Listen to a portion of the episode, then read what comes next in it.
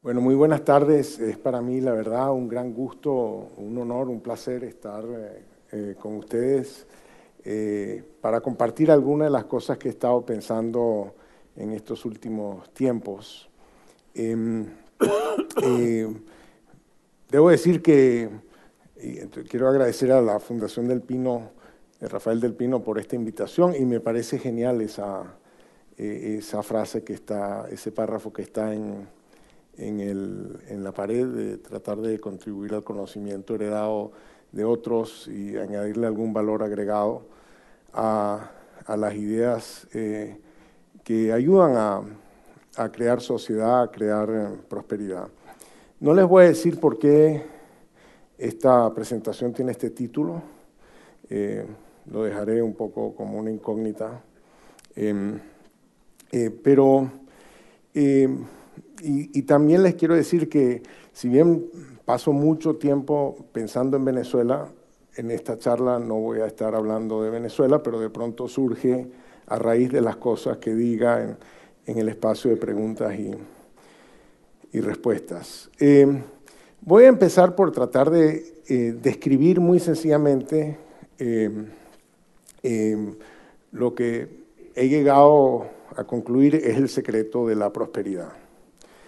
Em, em, el tema de qué hace que los países sean ricos o pobres es una pregunta que arrancó por lo menos desde Adam Smith, eh, donde se hizo la pregunta del origen de, de la riqueza de los países. Ahora, cuando Adam Smith escribió La riqueza de las naciones, el país más rico del mundo, que era probablemente Holanda, eh, la escribió en 1776. El país más rico del mundo en términos de ingreso per cápita era Holanda. Era aproximadamente cuatro veces más rico que el país más pobre del mundo, que eran muchos que estaban básicamente a niveles de subsistencia. Es decir, Holanda estaba más o menos a cuatro veces los niveles de subsistencia. Según los datos del Banco Mundial, el país más pobre del mundo es Malawi. Entonces, si uno agarra y multiplica por cuatro, el ingreso per cápita de Malawi llega a Haití. Si uno multiplica por cuatro, el ingreso per cápita de Haití llega a Marruecos. Si uno multiplica por cuatro, el ingreso per cápita de Marruecos llega a Polonia o, a Argentina. Y si uno multiplica por cuatro el ingreso per cápita de Polonia, llega a Singapur. Entonces, lo que era un problema de 4 a 1, se volvió un problema de algo así como 256 a 1. Em, y eso, en cierto sentido, quiere decir que el secreto de la prosperidad no se resuelve leyendo el libro de Adam Smith. Y la razón por la que ocurrió esto es que el ingreso per cápita tiene una estructura eh, muy particular a lo largo del tiempo. Básicamente, desde el año cero, el ingreso per cápita en el mundo no se movió. Se quedó a un nivel súper estable por muchísimo tiempo y súbitamente en los últimos 200 años se pegó un brinco. Entonces esto parece como un palo de hockey. Ahora, si uno hace zoom a, estos últimos 200 años, se ve así. De modo que cuando Adam Smith estaba escribiendo, que era antes del año 1800, las diferencias eran relativamente pequeñas, pero cuando uno va a ver las diferencias ahora, se ven muchísimo más grandes. Entonces, básicamente algo cambió. Y entonces, em, eh, eso que hace que los países sean ricos y pobres se ha discutido hasta la saciedad y el libro más popular del momento que explica esto es este libro de eh, mi colega Jim Robinson y Daron Acemoglu, que dicen básicamente que eh, la diferencia entre los países ricos y pobres es la calidad de sus instituciones. Y este libro eh, arranca con una comparación entre los dos Nogales, Nogales, Arizona y Nogales, Sonora. Y entonces, eh, eh, Nogales, Arizona, se imaginarán, es rico, Nogales, Sonora es pobre, son Nogales los dos. ¿Cuál puede ser la diferencia? Obviamente, las instituciones. Ahora, si uno se mira dentro de México, se encuentra que, por ejemplo, en el estado de Guerrero, la productividad por trabajador es más o menos similar a la de Honduras. Si uno, multiplica por dos la productividad del estado de Guerrero, llega al estado de Sinaloa, que tiene una productividad más o menos como la de Jamaica. Si uno multiplica por dos la productividad de Sinaloa, llega a Guanajuato, que tiene una productividad como la de Malasia.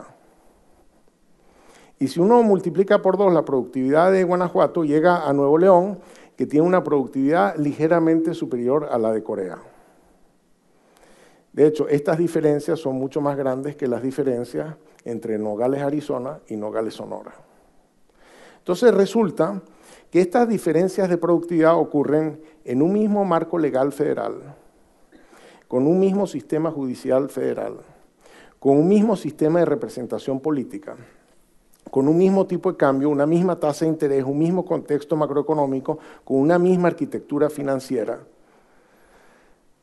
Entonces, bueno, ustedes me dirán, no, es que las instituciones es otra cosa. Bueno, ok, serán otra cosa, pero dígame, cuando usted habla de instituciones, ¿de qué me quiere hablar?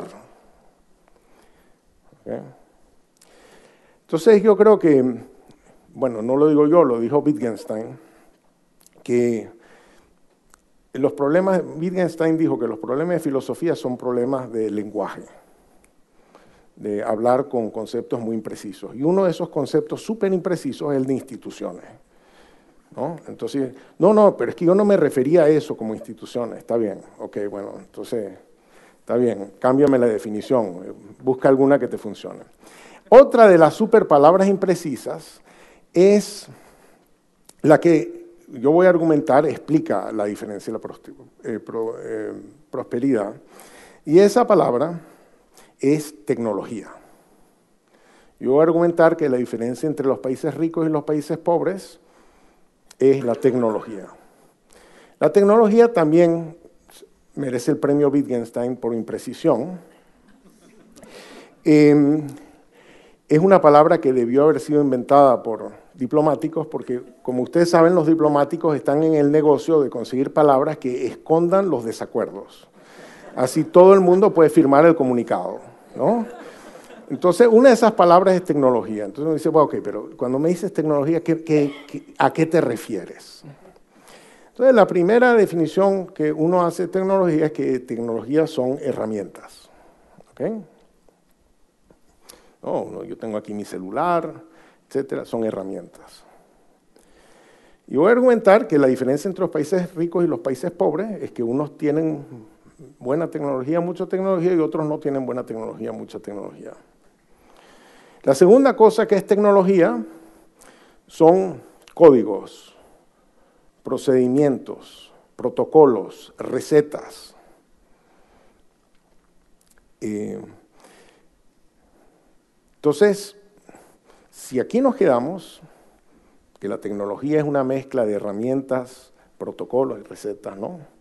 En cierto sentido, conocimiento incorporado a las herramientas y conocimiento codificado, pues entonces vamos a crear una ONG que va a acabar con la pobreza del mundo. Porque las herramientas las podemos poner en un container y mandarlas a, a Malawi. Y los códigos los podemos poner en Internet y entonces lo hacemos accesible a cualquier persona con un teléfono inteligente. Y se acabó el problema. Entonces, yo le dije que tecnologías son realmente tres cosas y le dije dos. La tercera cosa que es tecnología, uno la puede saber haciéndose la pregunta de qué hace uno cuando le duele una muela. Y la respuesta obvia es que uno le dice a su pareja que baje un artículo del Internet. No exactamente, ¿verdad? Uno va a un dentista y el dentista usa herramientas. El dentista sigue protocolos, pero el dentista mezcla las herramientas y los protocolos con una cosa que vamos a llamar saber hacer, know-how.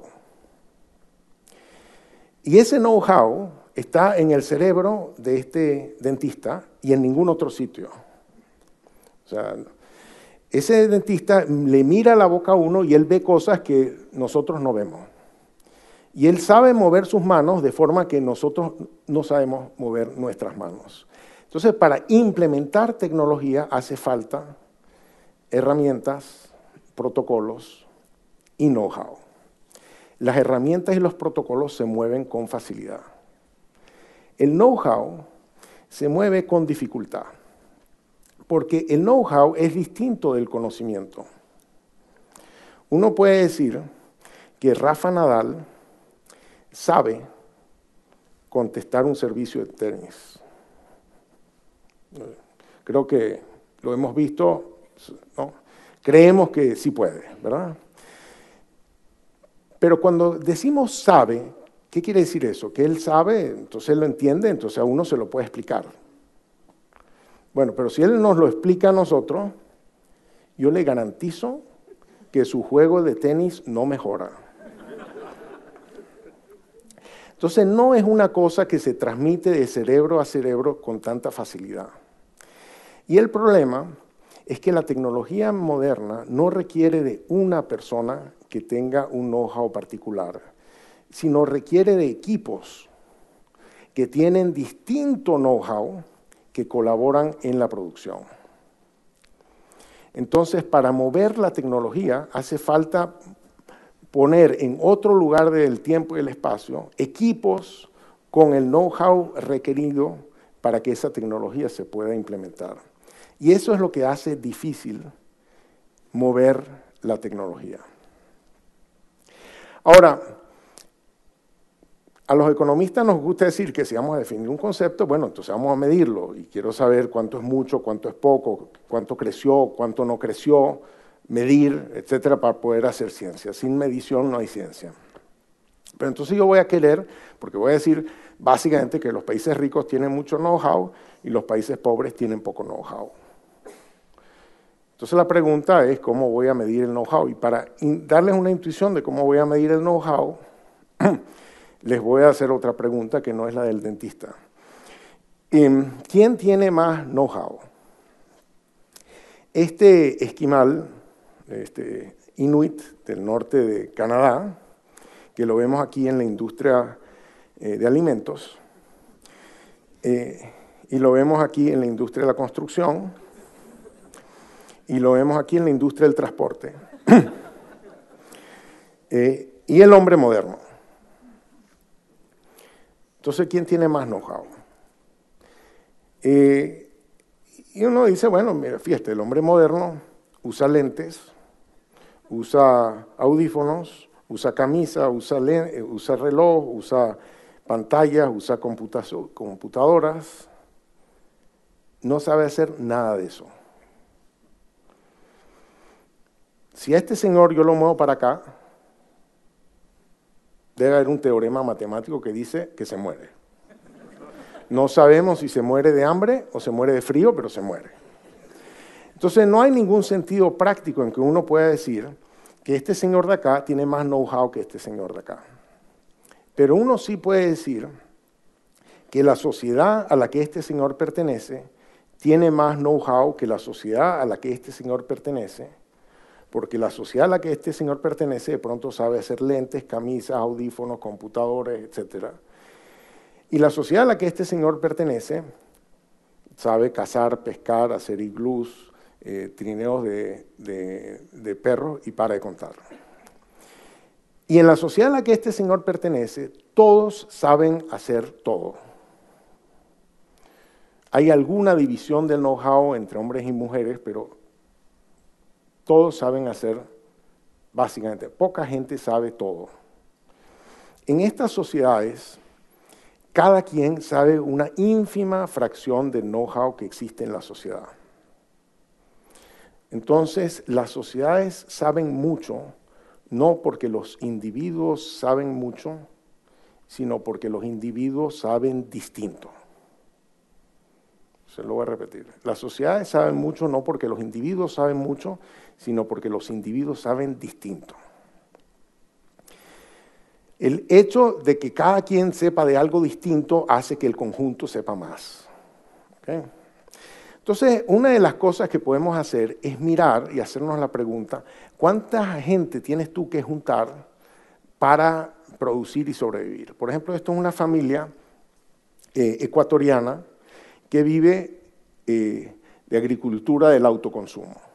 Esta familia sabe hacer todos estos productos que están aquí. El conocimiento necesario para hacer estos productos reside en esta familia. La estructura productiva, por ejemplo, del siglo XIX, tenía familias donde cada quien hacía algo distinto en su negocio. Uno era carnicero, trabajaba en la carnicería. Uno era panadero, trabajaba en la panadería. Uno era candelero, trabajaba haciendo eh, eh, velas. Cada familia sabía hacer una cosa, digamos.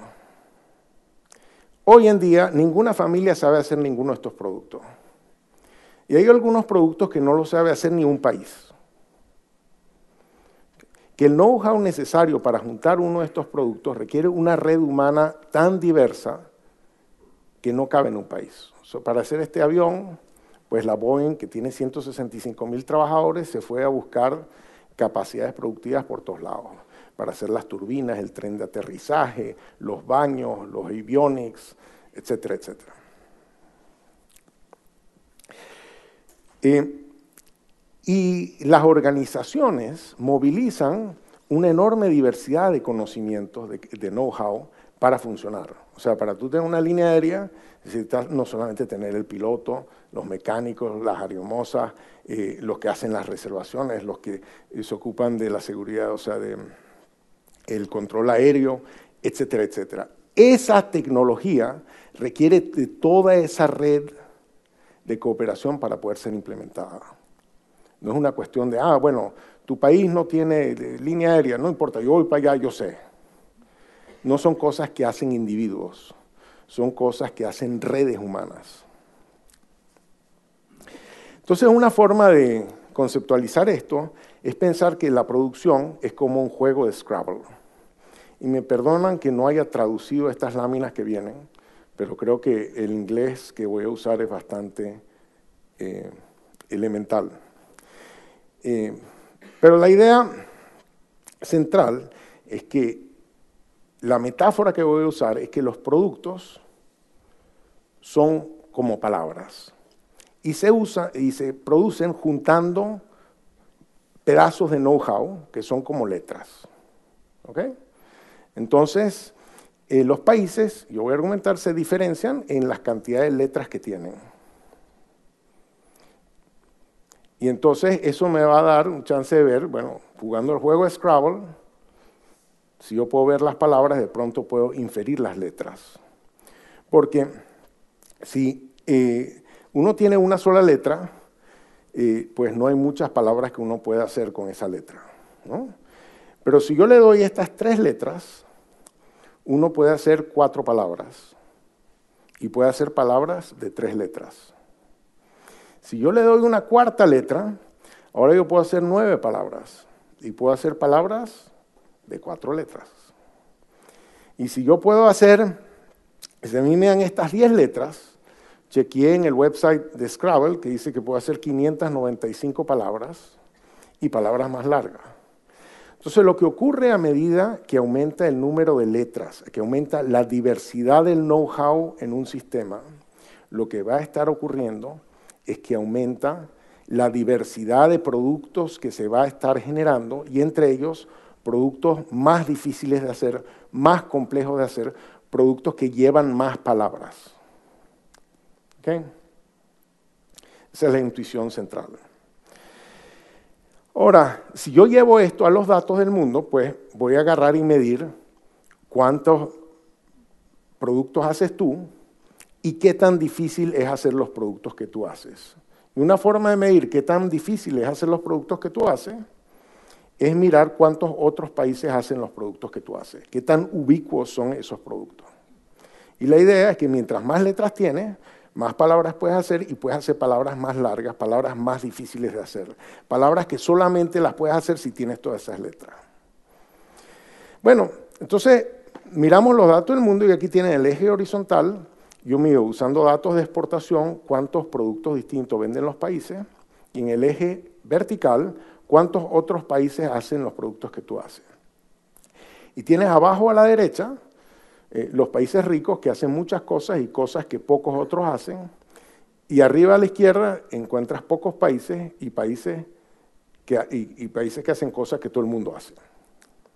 Esto es lo que uno esperaría ver internacionalmente si la diferencia entre países tiene que ver con las letras, con la diversidad de capacidades productivas.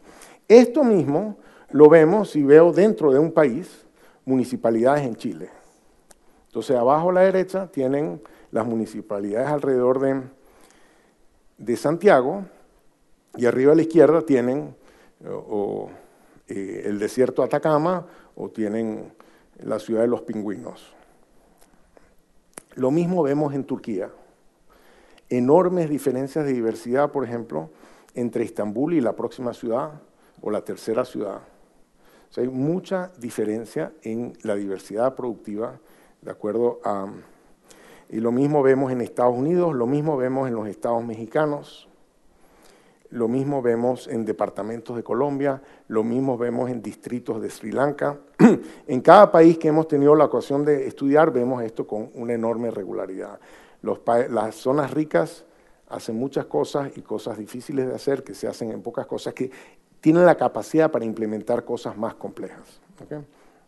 Esto lo hemos usado y no me voy a meter a, la técnica de cómo lo hacemos, para medir, para desarrollar una medida de cuántas letras tienen los países. Y esa medida de cuántas letras tienen los países es lo que llamamos el índice de complejidad económica. Y aquí está medido, digamos, el índice de complejidad económica para el mundo. Y la única información que usamos para crear este índice es cuántos productos haces tú y quién más hace los productos que tú haces. Pero no le preguntamos qué sistema judicial tienes, qué tan rico eres, no preguntamos más nada. ¿Cuántos productos y quién más, cuántos, cuántos otros hacen los productos que tú haces? Entonces, bueno, esto es un índice, hay miles de índices. Por ahí la pregunta es si este índice eh, predice algo o está relacionado con algo. Y aquí está la relación entre este índice y el ingreso per cápita. Y este gráfico dice básicamente que los países que tienen pocas letras tienden a ser pobres y los países que tienen muchas letras tienden a ser ricos. O sea, que la riqueza, la prosperidad tiene que ver con las letras. Y ustedes me dirán, bueno, pero está bien, profesor, pero este gráfico no es que todos los países están alineaditos ahí sobre la, sobre la línea. O sea, de pronto usted puede mejorar su teoría un poco. Eh, a lo que yo respondería, bueno, de pronto es el mundo el que debería mejorar. La, teoría está bien, el mundo está mal. Em, y en cierto sentido hemos mostrado que esto es verdad. en el sentido de que aquí uno diría, India, ¿qué haces tú ahí abajo? Tú deberías estar mucho más arriba. Dadas las letras que tú tienes, deberías ser más rico.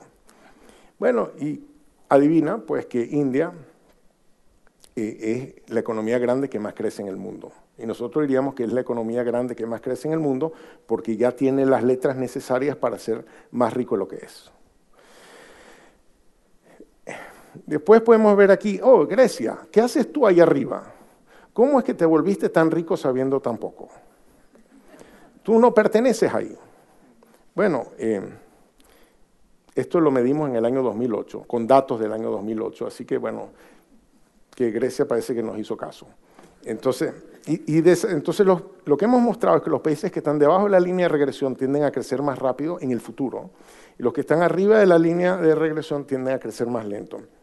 Desafortunadamente, para el año 2008, España estaba arriba de la línea de regresión, y nosotros hubiésemos predicho que iba a crecer más lento, porque estaba a un nivel de ingreso que no se compaginaba con las letras que tenía.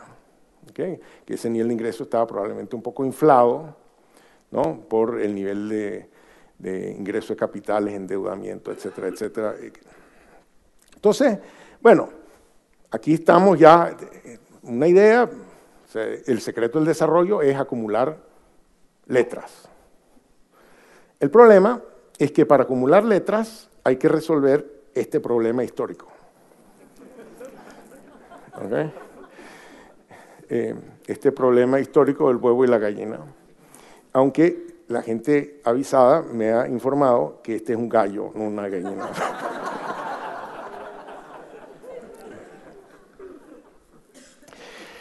Entonces, eh, el problema del huevo y la gallina es que eh, yo no puedo hacer lo que no sé hacer.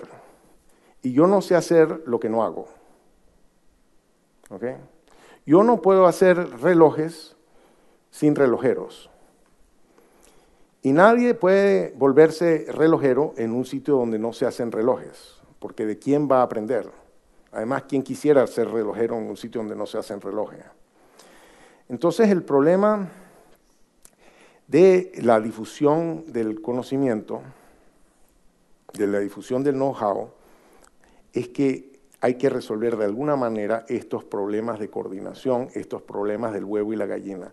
¿Cómo empiezo a hacer algo que yo nunca he hecho? Bueno, tengo que, tengo que de alguna forma adquirir el know-how de algún lado. Ahora, em, quiere decir que para yo contaminar un lugar de nueva tecnología, de pronto tengo que mover las herramientas, tengo que mover los, los protocolos y demás, pero tengo que mover el know-how. Y esta es una forma de intentar mover el know-how. Eh, mover el know-how al cerebro es difícil. Eh, o sea, para mover el know-how de cómo se toca el violín toma muchos años, ¿verdad? Porque es mucha repetición, imitación, repetición, imitación con alguien que sabe tocar el violín, ¿verdad? Es mucho más fácil, mucho más fácil que mover el know-how al cerebro, es mover el cerebro. Es mover el cerebro. Ahora ustedes seguirán, yo estoy seguro que se están diciendo, oye, pero qué idea más brillante, ¿no? Bueno, resulta que eh, no la descubrí yo, eh, la descubrió el mundo. Entonces le voy a estar relatando un poco de los estudios que se han hecho para mostrar la importancia que tiene mover cerebros para que se difunda la tecnología. Voy a estar sintetizando algunos de los papers que están en la literatura y en esta presentación le quité algunos de los que había hecho. Pero la primera es un paper que muestra que los fundadores de Ford, General Motors y Chrysler todos trabajaron para Oldsmobile. Aprendieron a hacer vehículos en Oldsmobile, entendieron un poco el tumbado de cómo se hace vehículos, distintos aspectos del negocio, se fueron y montaron tienda aparte el know-how lo adquirieron en una empresa y se mudaron a otra empresa. Los que han hecho la secuencia de las empresas en Silicon Valley, se encontraron que había un tipo que se llamaba Shockley, que fue el que inventó, eh, que descubrió el efecto del transistor, se ganó el premio Nobel por eso, agarró unos muchachos, eh, eh, los contrató, esos muchachos consideraron que Shockley era un insoportable, se escaparon de Shockley, se escondieron una empresa que se llamaba Fairchild. En Fairchild hicieron el primer gran contrato para hacer el primer transistor de silicona. Y de ahí, estos tipos, o tipos que trabajaron en sus empresas, fundaron todo el resto de las empresas de Silicon Valley que están en esta lista. O sea, el know-how se movió de empresa a empresa en el cerebro de la gente. Si yo trabajo en una empresa donde saben hacer algo, pues yo tengo el tiempo suficiente para ir, no que me contaron, sino para imitación, repetición, imitación, repetición. El cerebro adquiere, digamos, el aprendizaje, em, como en la Edad Media, pues, de, estas cosas. Lo mismo hemos visto, por ejemplo, en Bangladesh. hemos hecho muchos estudios de cómo los países empiezan a exportar. Entonces, este, este es un estudio que hizo Steven Klepper, que desafortunadamente falleció hace un par de años, donde se hizo la pregunta, bueno, ¿de dónde salió eh, las exportaciones de textiles, de, ropa de Bangladesh? Y resulta que en la década del 70 Samsung se fue para allá a tratar de vender cosas. Y Bangladesh dijo, oye, qué cosas más magníficas, a mí me encantaría comprártelas, pero no tengo plata. Entonces, eh, si tú quieres que yo te compre algo, me tienes tú que comprar algo.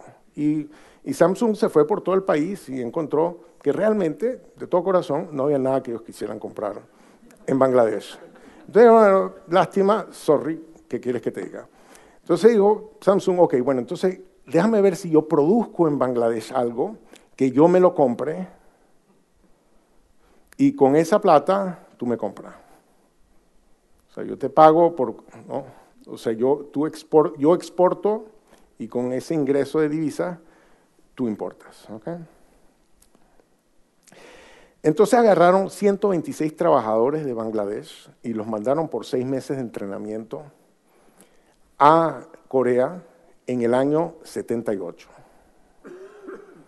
Para el año 88, 56 de esos trabajadores se habían ido de la empresa a montar su propia empresa. Entonces, en la década del 70, todas las exportaciones de Bangladesh eran de eh, yute y de alguna otra cosita. Eh, después se volvió todo textil. Pero se infectó el sistema con esta inyección. Y cuando em, em, Klepper hizo este estudio, eh, por ahí por el año 2012, 2013, em, se encontró que esas empresas generadas por estos 56 trabajadores tenían una productividad que era aproximadamente tres veces la media del sector. O sea, esta industria se infectó por esta vía. Bueno,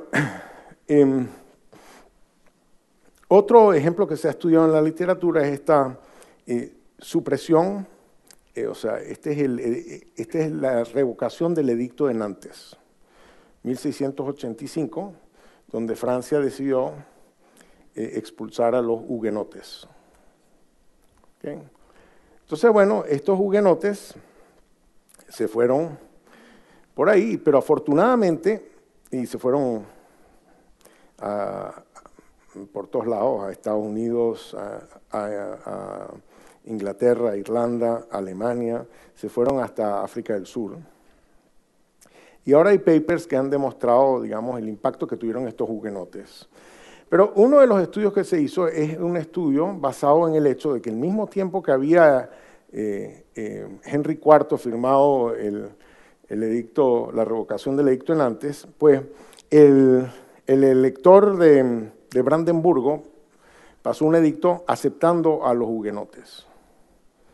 Entonces, estos huguenotes se establecieron en distintas partes de Prusia. Entonces, hay unos papers que muestran lo que pasó en el siglo posterior a la llegada de los huguenotes. Y pues resulta que a esas regiones llegó la industria textil, tanto de la lana como de la seda, y los desarrollos posteriores. Y en Sudáfrica, pues, esta es una foto de un lugar que se llama Franschhoek. Franschhoek en holandés quiere decir esquina francesa. Pues ahí fueron los huguenotes. ¿Y qué fueron a hacer ahí?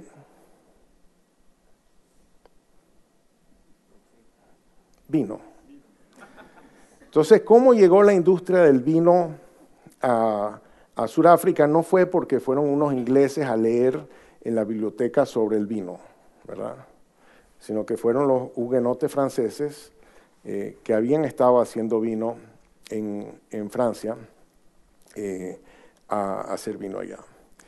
Ahora, todo esto sugiere que eh, para que se mueva el know-how hay que mover a la gente. Entonces, cuando uno ve a países en vías de desarrollo, uno se puede hacer la pregunta de cuánta gente se movió.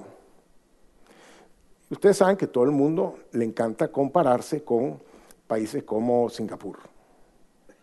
¿Ok? Entonces, bueno, en Singapur resulta que uno de cada 2.4 personas es extranjera. Uno de cada 2.4 personas en Singapur no nació en Singapur. En Panamá, uno de cada 24 personas no nació en Panamá. En México, una de cada 240 personas no nació en, México. Y en Colombia, una de cada 400 personas no nació en Colombia. O sea, estos son países impresionantemente cerrados a la inmigración, impresionantemente cerrados a la inmigración. Estos son un poco los datos eh, del mundo, eh, o sea, países que han sido muy exitosos tecnológicamente, Israel, Singapur, Suiza, etcétera, tienen eh, unos niveles muy, muy altos de inmigración. Los datos que le mostré antes de Silicon Valley, o sea, en Estados Unidos el 14% de la población no nació en Estados Unidos, pero el 52% de los emprendedores de Silicon Valley no nacieron en Estados Unidos. Y la mayoría de los profesores de Harvard no nacimos en Estados Unidos.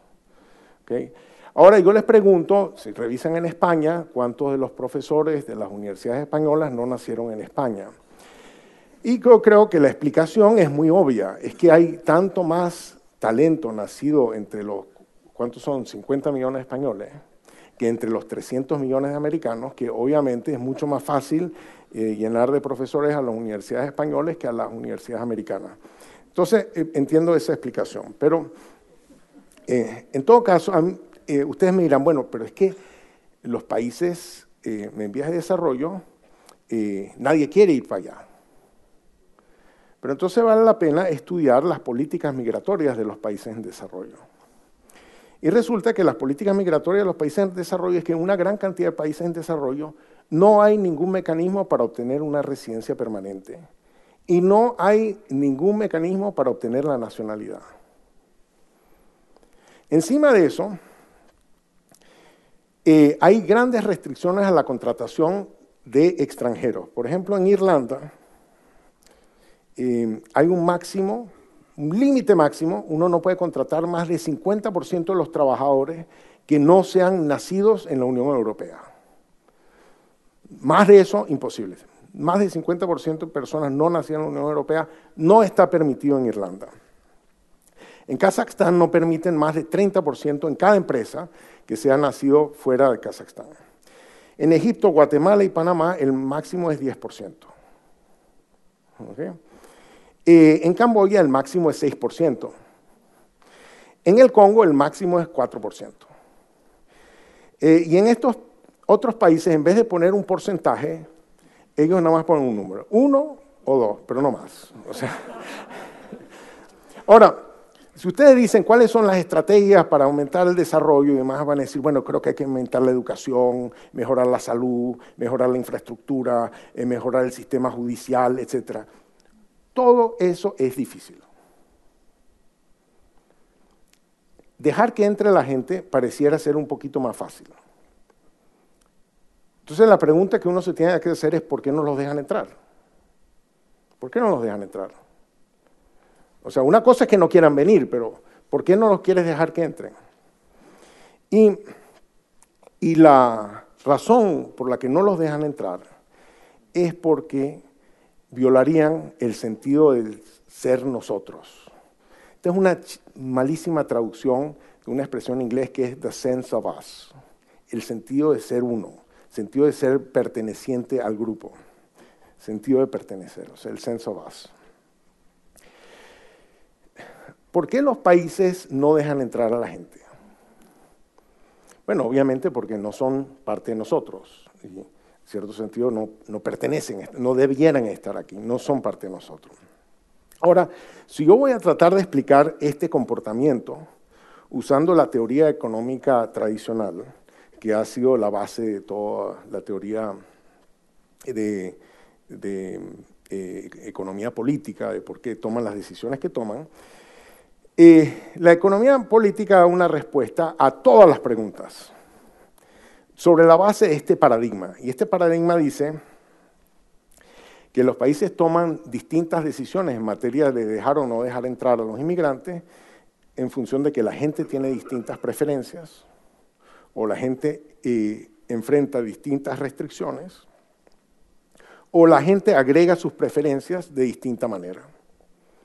Entonces, si usted va a dar una respuesta dentro de lo que es la economía política actual, usted va a hacer referencia a algo. Bueno, es que la gente tiene gustos distintos, tiene restricciones distintas o agrega las preferencias de manera distinta. Esto es la forma como la gente piensa estos problemas. Y yo creo que dentro de este paradigma es muy difícil dar una respuesta satisfactoria de por qué la gente toma decisiones que aparentan ser de perogrullo, o sea, obvias, eh, obviamente beneficiosas. Entonces, para responder a esa pregunta, voy a analizar esta noticia importantísima del año 2016. ¿Ok? Eh, eh, porque aquí está un poco la respuesta. Eh, de todos los eventos del 2016 yo decidí enfatizar este, ¿no? Pero bueno, en este evento Inglaterra no avanzó a los cuartos de final de la Copa de Europa porque perdió contra Islandia 2 a 1. O sea, qué vergüenza, ¿no?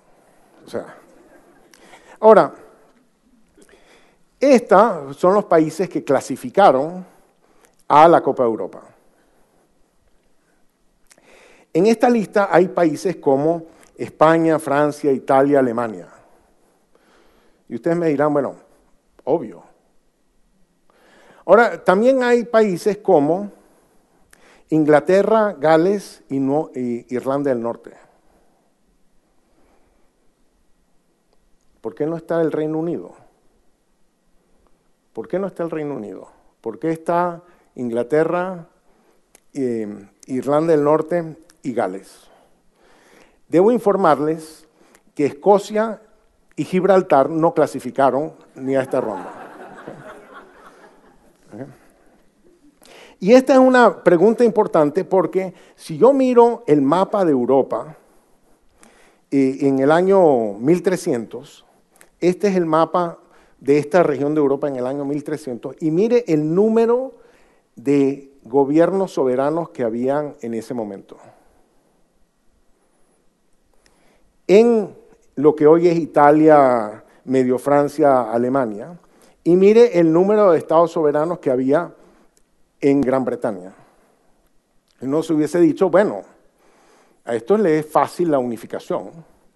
Eh, a los alemanes, a los, los italianos, fíjense la fragmentación que había en Italia y Alemania. Entonces, ¿cómo es posible?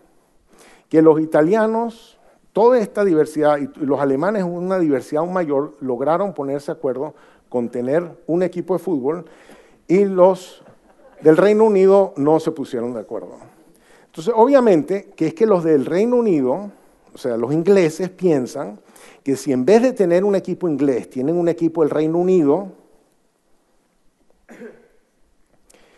pues de pronto ese equipo le va mejor y le gana Islandia. Pero un equipo del Reino Unido no sería nuestro equipo.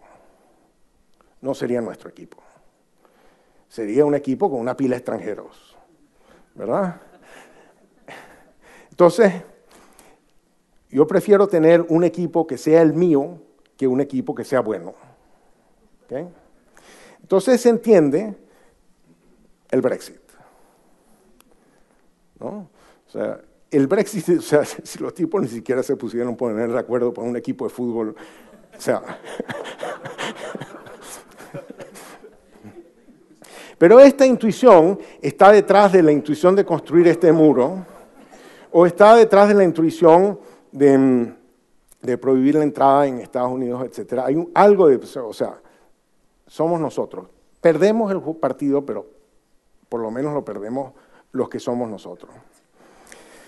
Entonces, para interpretar estos comportamientos, yo creo que hay que ir un, poquito más allá de Homo economicus. Y entonces le voy a dar un poco la síntesis, esto de lo que es mi síntesis de lo que los psicólogos han estado desarrollando en época reciente. Entonces, en Homo economicus parte por la idea que tenemos preferencias y gustos, enfrentamos restricciones, usamos el cerebro para decidir qué es lo que más nos gusta dadas las restricciones que tenemos. Colaboramos con otros porque calculamos que es mejor colaborar que no colaborar. Cálculo que hacemos con nuestro cerebro. Esa es la base de la teoría económica. La base de la teoría económica se las acabo de decir. Todo lo demás son comentarios. Esta es la base de la teoría económica, es que ese es el comportamiento humano.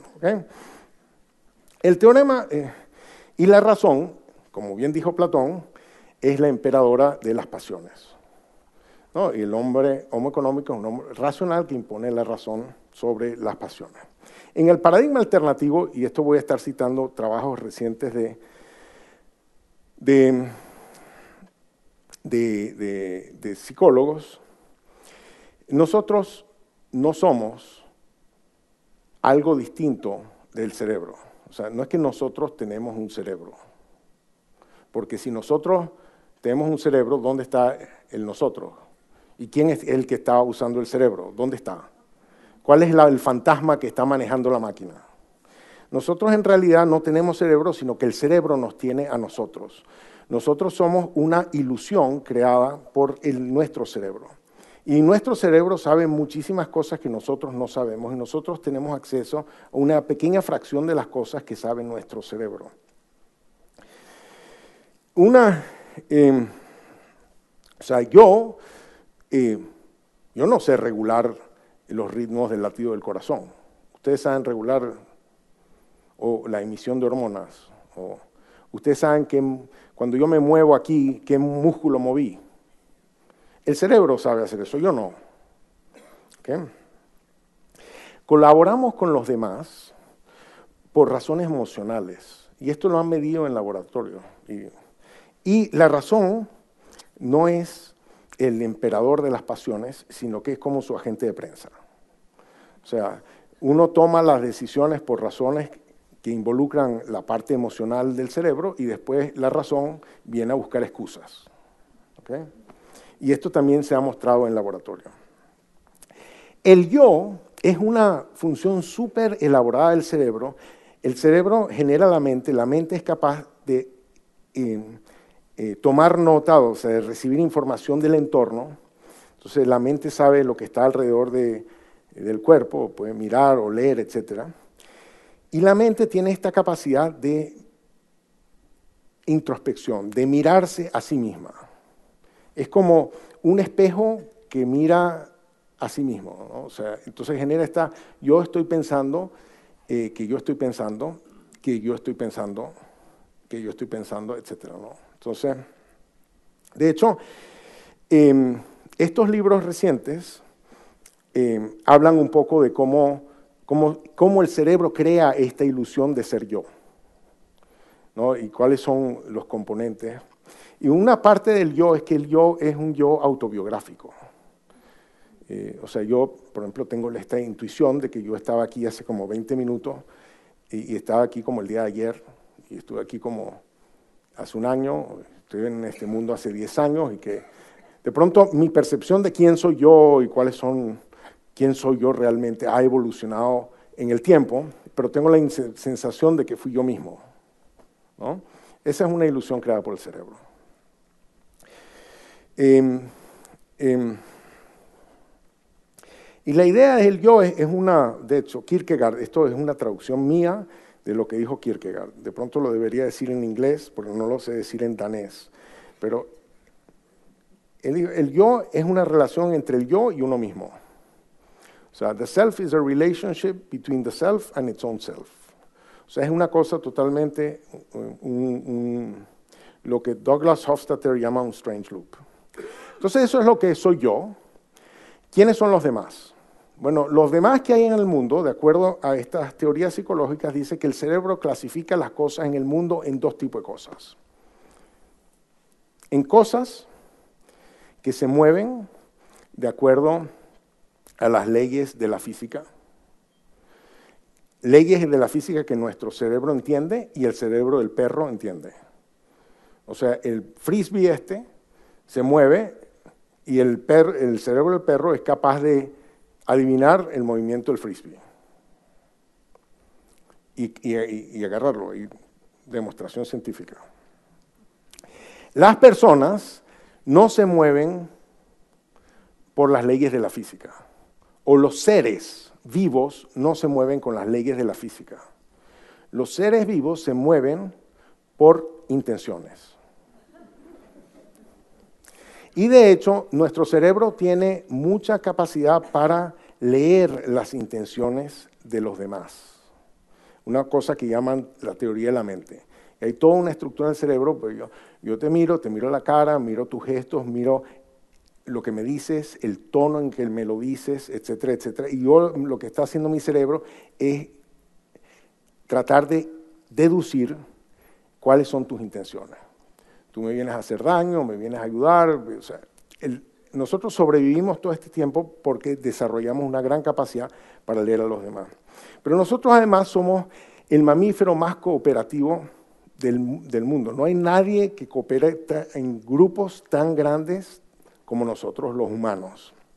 Y, la, eh, y, esa capacidad de cooperación es el secreto de nuestro éxito. Esto es un eh, eh, biólogo antropológico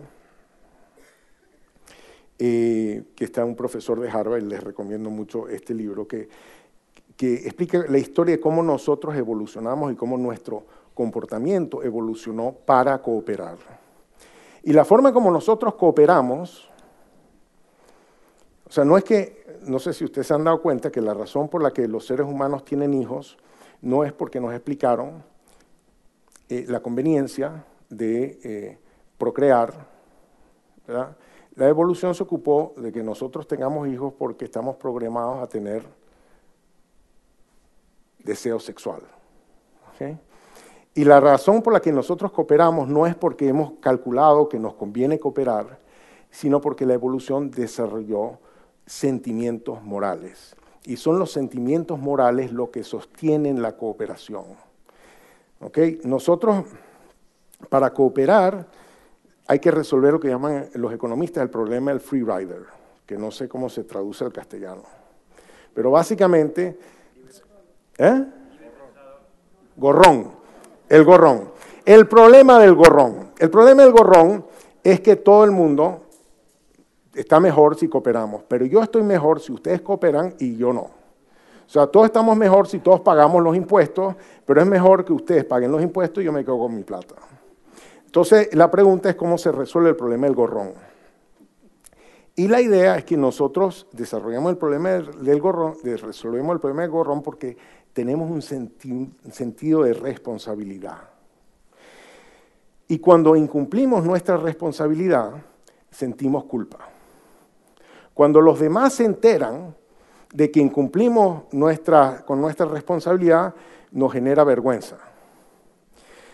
Cuando nosotros nos enteramos que los demás no pagaron sus impuestos, eso genera indignación.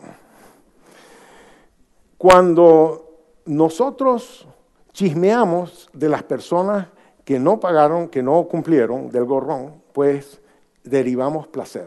Y esto lo han medido, o sea que el chisme genera placer. Estemos, es una forma que desarrolló la evolución para castigar a los demás. Y cuando nosotros somos el sujeto de chismes, nos genera dolor y se prenden las partes del cerebro asociadas al dolor, como los psicólogos lo llaman dolor social. Entonces nosotros cooperamos con los demás no porque Homo Económicos está haciendo cálculos y demás, sino porque tenemos todo un cóctel de sentimientos que nos llevan a cooperar. Y ese cóctel de sentimientos puede en, cierta, en distintas sociedades eh, generar, eh, o sea, ser, eh, digamos, em, em, gatillados por distintos eventos. Pero los neurotransmisores que nos hacen sentir vergüenza, culpa, rabia, etcétera, esos están en nuestros genes. La capacidad de tener esos sentimientos están en nuestros genes y evolucionamos esos genes para poder tener esos sentimientos. Entonces, em, estos son algunos de los libros eh, donde desarrollan estas ideas de qué es lo que nos hizo seres tan eh, cooperativos. Además, somos unos seres profundamente sociales at the core. En el sentido siguiente, si yo le pregunto a ustedes, ¿cuál es tu identidad?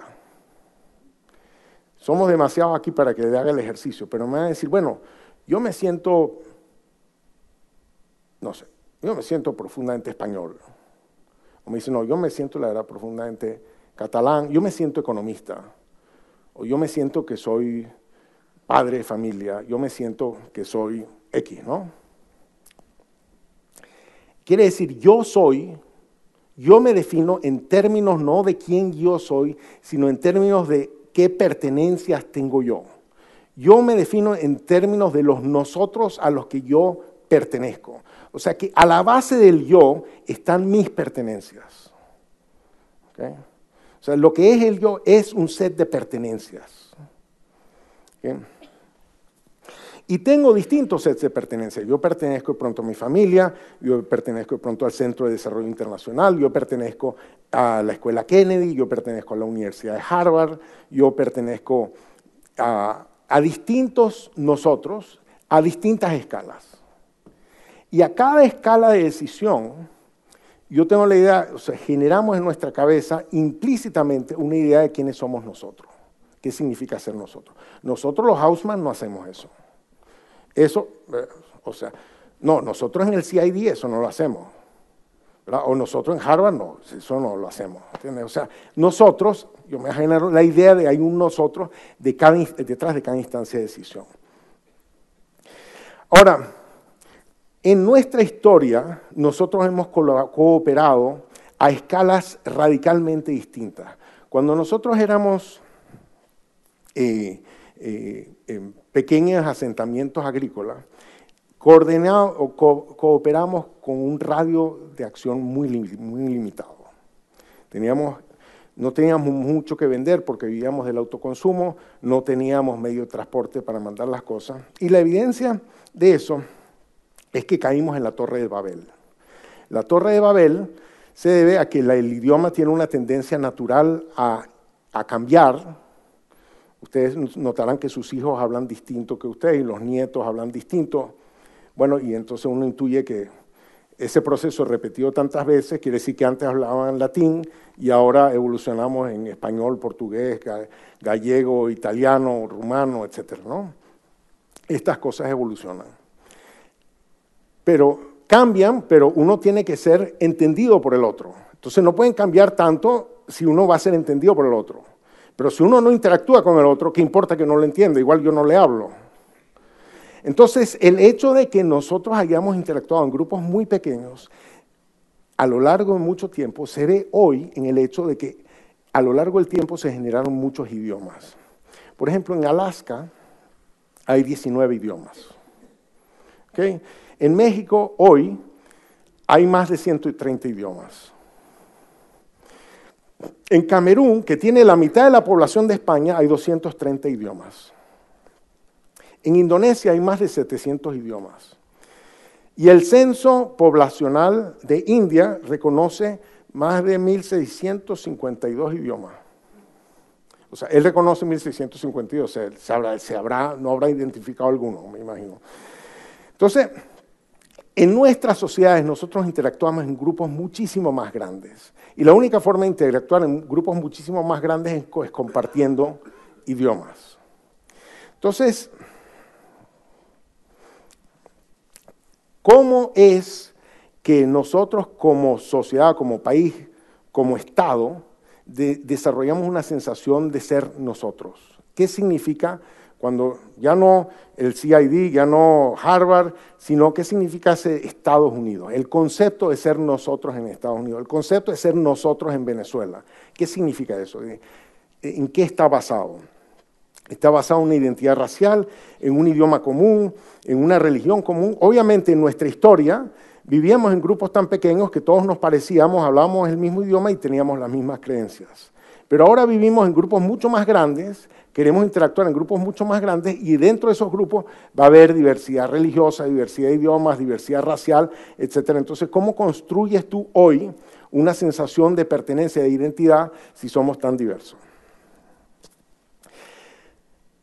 Este hombre que falleció recientemente, Ben Anderson, eh, desarrolló la idea de que el nacionalismo está basado en la creación de una comunidad imaginada una comunidad imaginada que existe solamente en la imaginación de la gente, no existe en ningún otro lado. Dice, no, no, pero objetivamente la historia, bueno, objetivamente la historia todo lo que tú quieras, pero lo que está en la cabeza de la gente no tiene nada que ver con el objetivo de la historia porque vivimos en el mundo de la posverdad. En todo caso, ¿qué pasó en Europa? Bueno, en Europa había una enorme fragmentación política porque el que ponía un castillo se volvía invulnerable. Muy costoso sacar a alguien eh, de un castillo. Hasta que inventaron los cañones.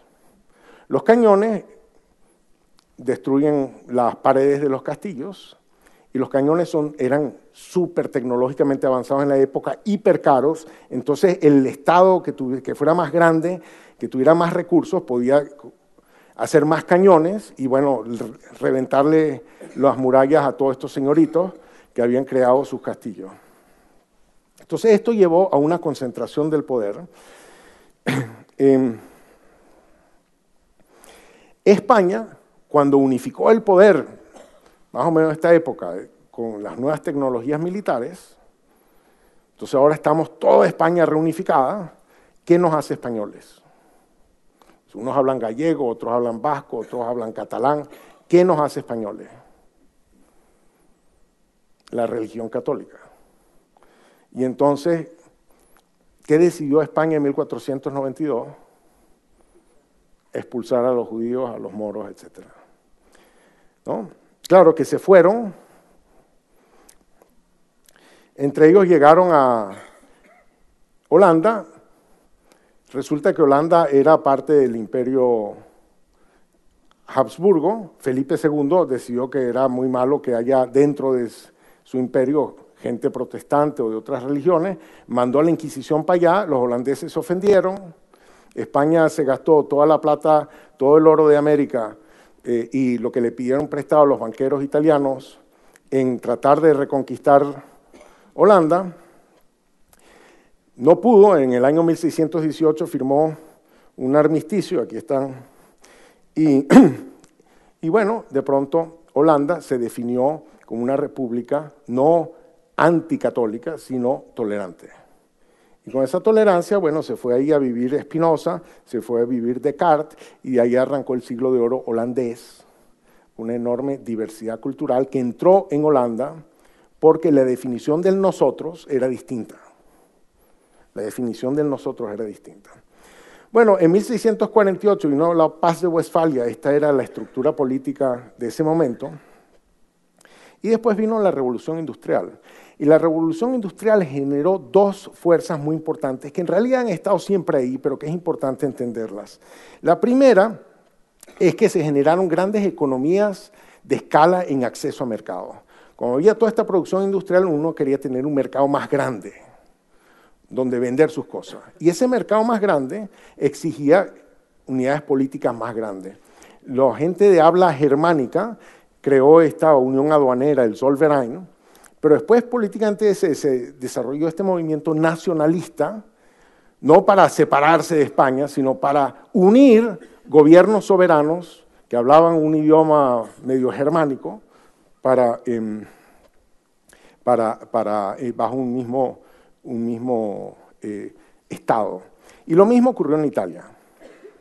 La segunda cosa que requirió la eh, em, revolución industrial es más bienes públicos y bienes públicos más que involucran más a la gente. Entonces, por ejemplo, un idioma común. Ustedes dirán, bueno, pero un idioma común. Pues no, el idioma común fue una de las grandes creaciones del Estado, porque no había un idioma común en Italia, no había un idioma común en Alemania.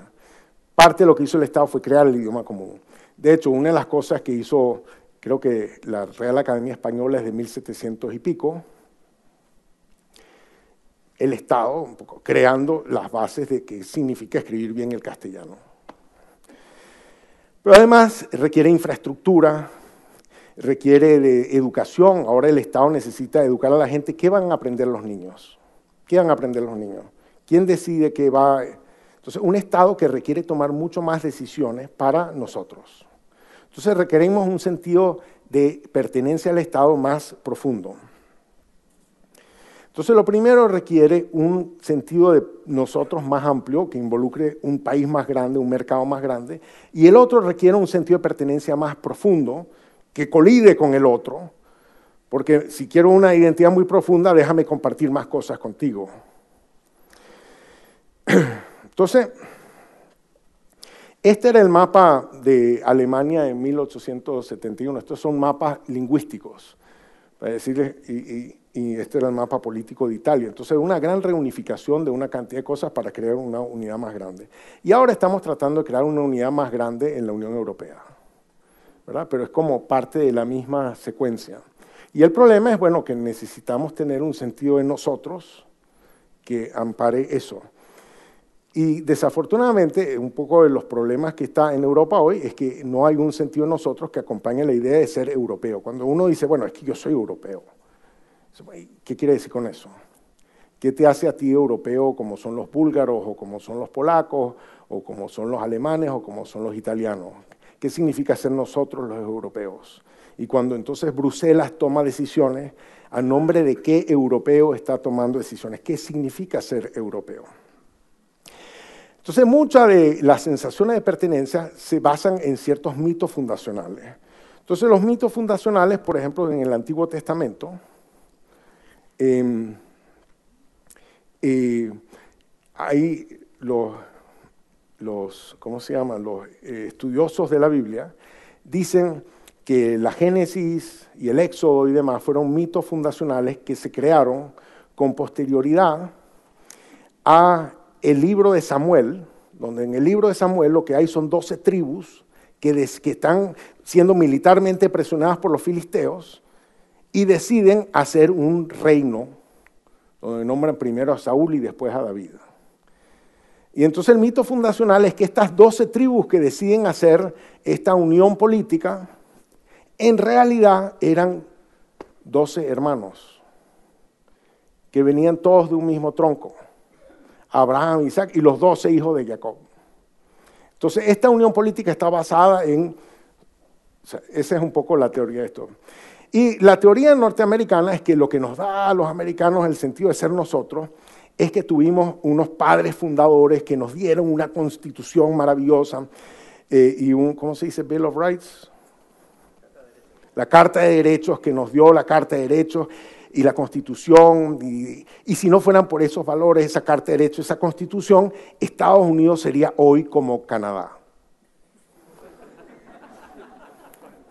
Bueno, porque Canadá son las provincias que decidieron no independizarse. Entonces es un experimento natural perfecto, experimento histórico perfecto. ¿no?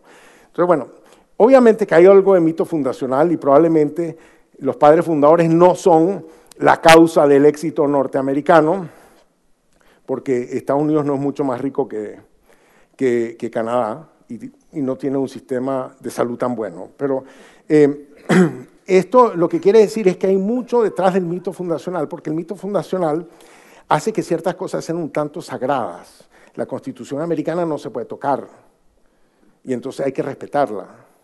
Entonces, bueno, eso une, ¿no? El mito populista, no me voy a adentrar, pero un poco es una descripción de que este, aquí siempre ha habido la gente, y la gente ha sido sufrida, explotada, etcétera, de, por parte de unos extranjeros o extranjerizantes que son la casta y que han estado explotando a la gente. Entonces, si nosotros salimos de la casta, vamos a liberar a la gente, vamos a entonces necesitamos un héroe que libere a la gente de la casta. Entonces, en el resto del mundo, la formación de los estados ha sido increíblemente heterogénea. O sea que si usted clasifica los países entre países desarrollados y países subdesarrollados, dice, bueno, los países desarrollados tienen buenas instituciones y los países subdesarrollados tienen malas instituciones, no va a entender nada.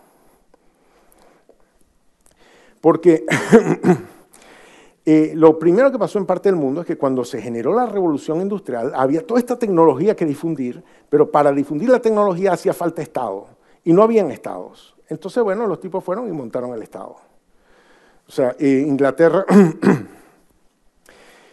Inglaterra se fue a, tratar de hacer negocios en, India, no había estado en India, empezaron a crear estructuras políticas para proteger sus activos, para poder comerciar, etc., y terminaron cogiendo ese continente. Eh, lo mismo pasó en esta cosa que llaman en inglés el Scramble for Africa, a finales, o sea, de 1890 en adelante, donde los países europeos se acogieron eh, África. Antes no había habido Estado en África, eh, no habían estructuras políticas grandes, no había nada que se pareciera a los estados de hoy. Vinieron los, los colonizadores, tomaron eso, crearon un, o sea, los alemanes en Tanzania crearon el Swahili. Entonces, bueno, en el mundo en desarrollo, una multiplicidad de, lugares. China tiene estado desde hace muchísimo tiempo, al igual que Etiopía, Tailandia y Afganistán. Eh, India y Pakistán tienen que generar una sensación de estado a pesar de tener una diversidad lingüística fenomenal. Los pakistaníes optaron por crear una sensación de nosotros sobre la base de la religión, porque de idioma no pueden hablar. En África subsahariana hemos creado 53 estados que hablan 2.000 idiomas. Entonces, obviamente, que la creación de una sensación de nosotros se complica. América Latina es este lugar único donde hay 18 países que hablan un idioma y, una, y tienen una religión común. Es que eso es el legado de la colonización, eso es lo que nos generó la colonia, una homogeneidad cultural que nos ha sido relativamente más fácil crear estados que no están en guerra con otros, pero también una cantidad de estados porque no han habido las economías de escala para unirlos. Entonces, a pesar de que Europa tiene toda esta diversidad, ha sido mucho más activa uniéndose políticamente que América Latina, que es mucho más homogénea. La Unión Europea es una estructura mucho más avanzada, mucho más compleja, mucho más eh, desarrollada que nada que hayamos hecho en América Latina, porque como no están las economías de escala de la integración, porque todos producimos más o menos lo mismo, no hemos generado las estructuras políticas para ello. El mundo árabe es un poco... Entonces, básicamente yo quiero terminar diciendo, mire, si usted cree que el problema era que hay unos países que tienen buenas instituciones, otros países que tienen malas instituciones, y lo único que usted tiene que hacer es copiarse sus instituciones, bueno, usted no está viendo la dificultad que tienen los países en crear una sensación de nosotros, de ser nosotros, que ampare la acción del Estado. Entonces, bueno, los países están sometidos a presiones, ¿por qué? Porque aumenta la diversidad, porque aumenta el deseo de interactuar con otros, pero por el otro lado quieren tener una sensación más profunda de ser nosotros. Em, en síntesis, la prosperidad requiere de difusión tecnológica, la difusión tecnológica requiere un Estado capaz y requiere de la posibilidad de mezclarse con know-how que venga del exterior. Como dice la canción de Ana Belén, contamíname. ¿no? Eh, o sea, me tienes que contaminarse con ideas, invenciones, cosas que vienen del exterior. Ese, ese estado capaz se hace más fácil cuando hay una comunidad imaginada que es la, a nombre de la cual está actuando el Estado, lo suficientemente profunda para crear los bienes eh, públicos que requieren una economía más compleja, decir quién va a pagar impuestos, quién merece ser subsidiado, qué se enseña en las escuelas, cómo va a funcionar el sistema educativo, etcétera, etcétera. Un Estado que se mete en una gran cantidad de decisiones y requiere mucha sensación de que estamos en esto juntos, eh, y un Estado lo suficientemente abierto, grande, expansivo, para poder abrirse al mundo. En muchos estados ricos y pobres están tropezándose con este problema de crear una sensación de pertenencia, una sensación de comunidad que logre hacer que pues, el Estado se abra, la organización, el país se abra lo suficientemente al mundo para que pueda absorber eh, las tecnologías que se están desarrollando en otras partes, mezclar, tener más letras y hacer más palabras y palabras más largas. Muchas gracias.